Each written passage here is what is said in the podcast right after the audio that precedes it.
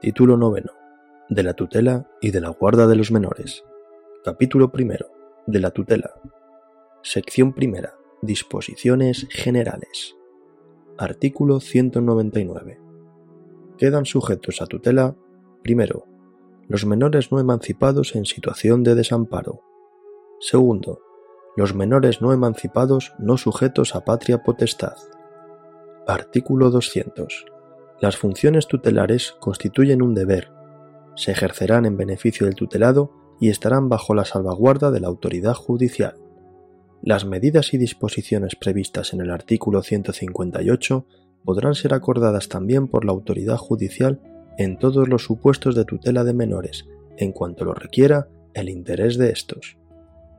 Si se tratara de menores que estén bajo la tutela de una entidad pública, estas medidas solo podrán ser acordadas por la autoridad judicial de oficio o instancia de dicha entidad, del Ministerio Fiscal o del propio menor.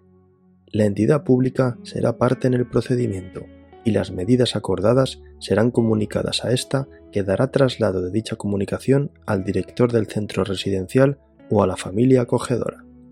Artículo 201 los progenitores podrán en testamento o documento público notarial designar tutor, establecer órganos de fiscalización de la tutela, así como designar las personas que hayan de integrarlos u ordenar cualquier otra disposición sobre la persona o bienes de sus hijos menores. Artículo 202. Las designaciones a que se refiere el artículo anterior vincularán a la autoridad judicial al constituir la tutela, salvo que el interés superior del menor exija otra cosa, en cuyo caso dictará resolución motivada. Artículo 203. Cuando existieren disposiciones de los progenitores hecha en testamento o documento público notarial de los progenitores, se aplicarán unas y otras conjuntamente, en cuanto fueran compatibles. De no serlo, se adoptarán por la autoridad judicial, en decisión motivada, las que considere más convenientes para el interés superior del menor. Artículo 204 serán ineficaces las disposiciones hechas en testamento o documento público notarial sobre la tutela si en el momento de adoptarlas el disponente hubiese sido privado de la patria potestad. Artículo 205. El que disponga de bienes a título gratuito en favor de un menor podrá establecer las reglas de administración y disposición de los mismos y designar la persona o personas que hayan de ejercitarlas. Las funciones no conferidas al administrador corresponden al tutor. Artículo 206.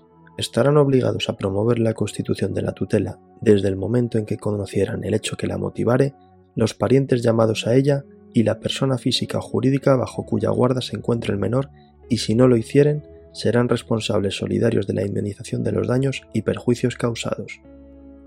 Artículo 207.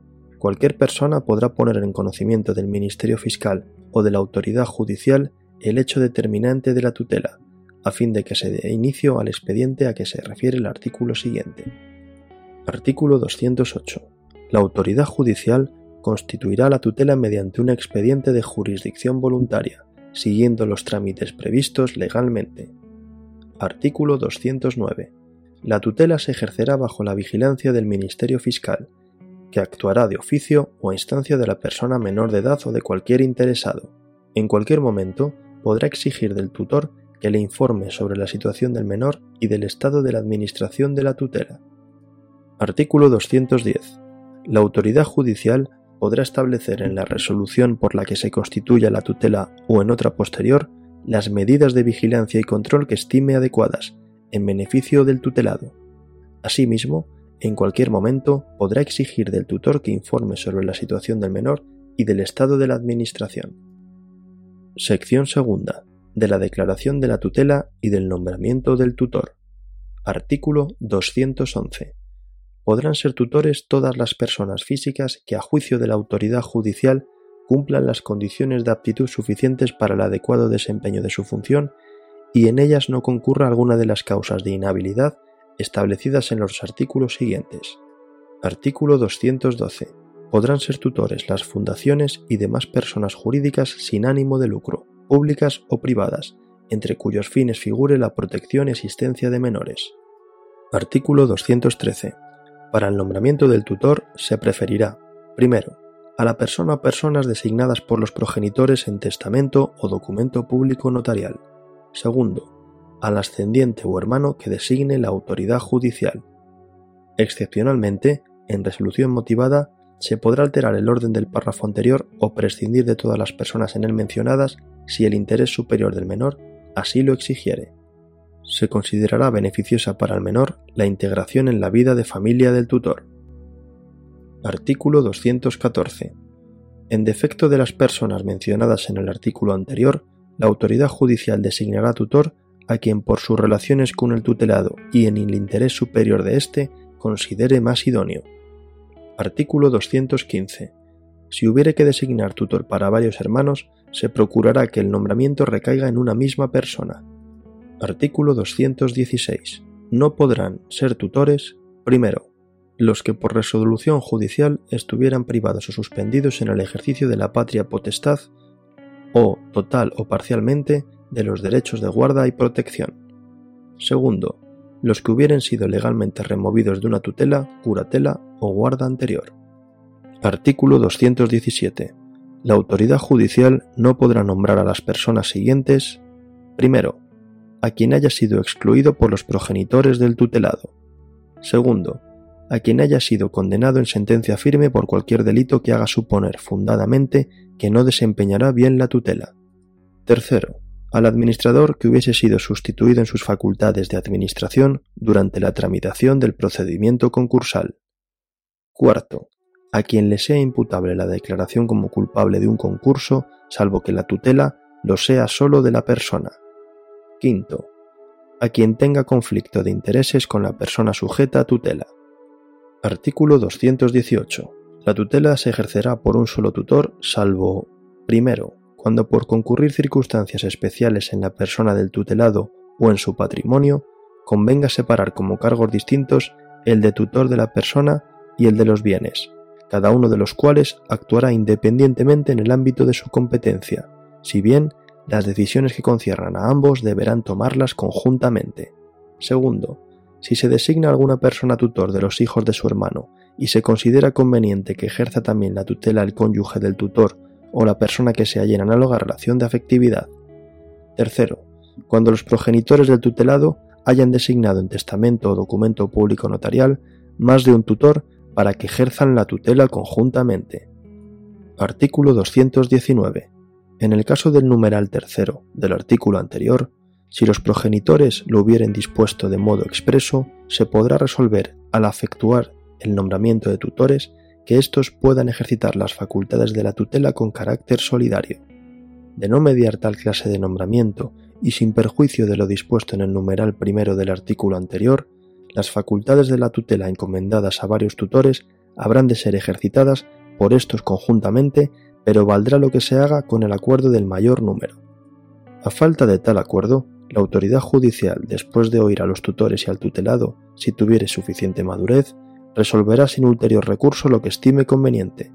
Para el caso de que los desacuerdos fueran reiterados y entorpeciesen gravemente el ejercicio de la tutela, podrá la autoridad judicial reorganizar su funcionamiento e incluso nombrar nuevo tutor. Artículo 220. Si los tutores tuvieran sus facultades atribuidas conjuntamente y hubiera incompatibilidad u oposición de intereses en alguno de ellos para un acto o contrato, podrá éste ser realizado por el otro tutor o de ser varios por lo demás en forma conjunta. Artículo 221. En los casos de que por cualquier causa cese alguno de los tutores, la tutela subsistirá con los restantes a no ser que al hacer el nombramiento si hubiera dispuesto otra cosa de modo expreso.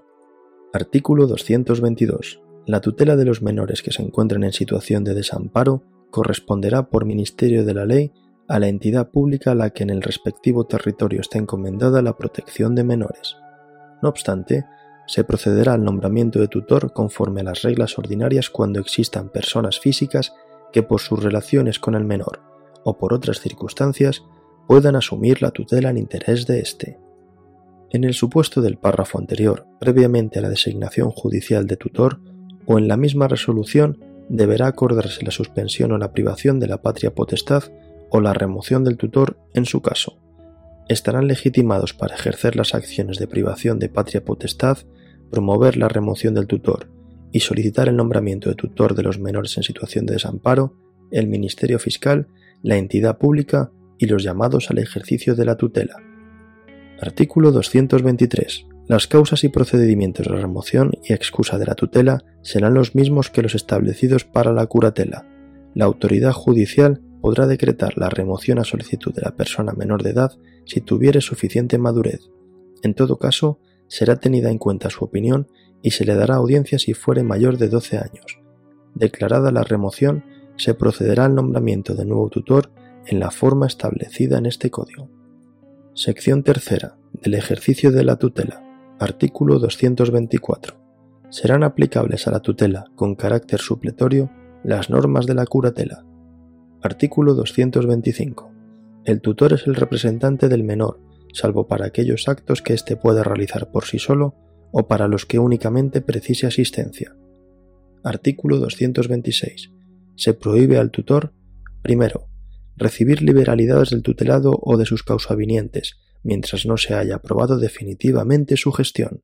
Segundo, representar al tutelado cuando en el mismo acto intervenga en nombre propio o de un tercero y existiera conflicto de intereses.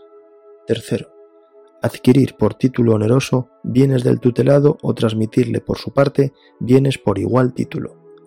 Artículo 227. Los tutores ejercerán su cargo en interés del menor, de acuerdo con su personalidad y con respeto a sus derechos.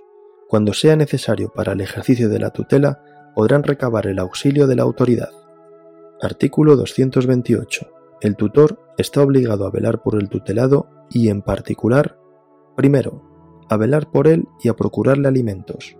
Segundo, a educar al menor y procurarle una formación integral. Tercero, a promover su mejor inserción en la sociedad. Cuarto, a administrar el patrimonio del menor con la diligencia debida. Quinto, a informar a la autoridad judicial anualmente sobre la situación del menor y a rendirle cuenta anual de su administración. Sexto, a oír al menor antes de adoptar decisiones que le afecten. Artículo 229. El tutor tiene derecho a una retribución, siempre que el patrimonio del menor lo permita así como al reembolso de los gastos justificados, cantidades que serán satisfechas con cargo a dicho patrimonio. Salvo que los progenitores hubieran establecido otra cosa y sin perjuicio de que dichas previsiones puedan modificarse por la autoridad judicial si lo estimase conveniente para el interés del menor, corresponde a la autoridad judicial fijar su importe y el modo de percibirla, para lo cual tendrá en cuenta el trabajo a realizar y el valor y la rentabilidad de los bienes. Podrá también establecerse que el tutor haga suyos los frutos de los bienes del tutelado a cambio de prestarle alimentos, si así lo hubieran dispuesto los progenitores. La autoridad judicial podrá dejar sin efecto esta previsión o establecerla aún cuando nada hubiesen dispuesto los progenitores si lo estimase conveniente para el interés del menor. Artículo 230. La persona que en el ejercicio de una función tutelar sufra daños y perjuicios sin culpa por su parte tendrá derecho a la indemnización de estos con cargo a los bienes del tutelado, de no poder obtener por otro medio su resarcimiento. Sección cuarta. De la extinción de la tutela y de la rendición final de cuentas. Artículo 231. La tutela se extingue. Primero, por la mayoría de edad, emancipación o concesión del beneficio de la mayoría de edad al menor. Segundo, por la adopción del menor. Tercero, por muerte o declaración de fallecimiento del menor. Cuarto, cuando habiéndose originado por privación o suspensión de la patria potestad el titular de ésta la recupere, o cuando desaparezca la causa que impedía al titular de la patria potestad ejercitarla de hecho. Artículo 232. El tutor, sin perjuicio de la obligación de rendición anual de cuentas al cesar en sus funciones, deberá rendir ante la autoridad judicial la cuenta general justificada de su administración en el plazo de tres meses, prorrogables por el tiempo que fuere necesario si concurre justa causa. La acción para exigir la rendición de esta cuenta prescribe a los cinco años contados desde la terminación del plazo establecido para efectuarla. Antes de resolver sobre la aprobación de la cuenta, la autoridad judicial oirá también en su caso al nuevo tutor y a la persona que hubiera estado sometida a tutela o a sus herederos. La aprobación judicial de las cuentas no impedirá el ejercicio de las acciones que recíprocamente puedan asistir al tutor y al menor o a sus causobinientes por razón de la tutela. Artículo 233. Los gastos necesarios de la rendición de cuentas serán a cargo del patrimonio de quien estuvo sometido a tutela. El saldo de la cuenta general devengará el interés general a favor o en contra del tutor. Si el saldo es a favor del tutor, el interés legal se devengará desde el requerimiento para el pago, previa restitución de los bienes a su titular. Si es en contra del tutor, devengará el interés legal una vez transcurridos los tres meses siguientes a la aprobación de la cuenta. Artículo 234. El tutor responderá de los daños que hubiese causado el menor por su culpa o negligencia. La acción para reclamar esta responsabilidad prescribe a los tres años contados desde la rendición final de cuentas.